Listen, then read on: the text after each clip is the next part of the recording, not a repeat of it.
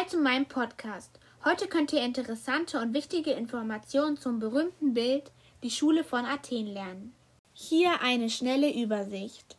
Als erstes erzähle ich euch ein paar allgemeine Informationen, dann spezifisch über das Gemälde und dann über die Personen in dem Gemälde.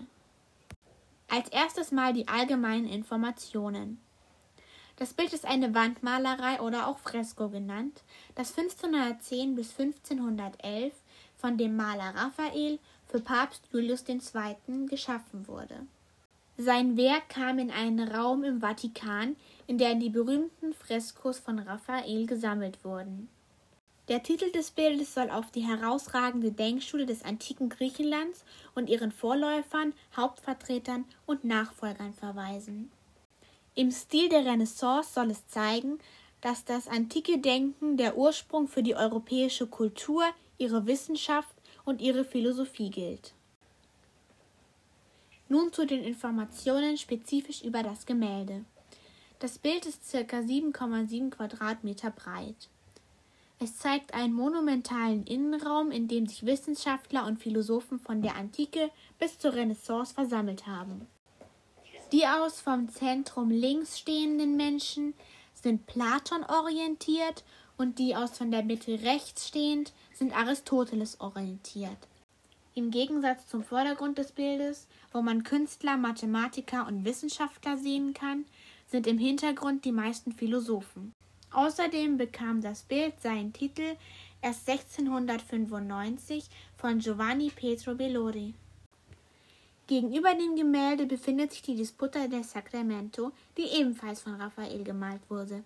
Diese zwei Freskos zeigen zusammen die antiken und christlichen, aristotelischen und platonischen Gedanken der Welt.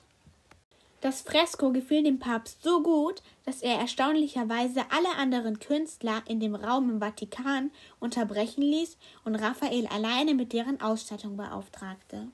Als letztes könnt ihr noch etwas über die wichtigsten identifizierbaren Personen lernen.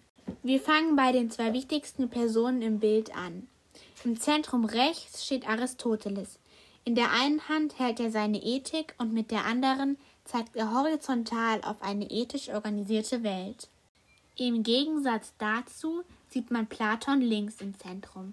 In der einen Hand hält er den Timaios, die andere Hand hält er vertikal erhoben. Damit symbolisiert er die Bewegung der sinnlichen Welt in ein ideelles Prinzip. Nun alle identifizierbaren Personen von links nach rechts. Zenon, Begründer der stoischen Schule. Epikur, Begründer der epikurischen Schule. Averroes, arabischer Philosoph und Theologe. Pythagoras, Mathematiker. Alkibiades, Politiker und Feldherr in Athen. Sokrates, Philosoph und Lehrer von Platon. Heraklit, Philosoph. Platon, Philosoph verkörpert durch Leonardo da Vinci. Aristoteles, Philosoph und Schüler von Platon. Diogenes, Philosoph und Kyniker. Ptolemäus, Astronom und Geograph. So, das war's auch schon. Ich hoffe, ihr habt einiges gelernt.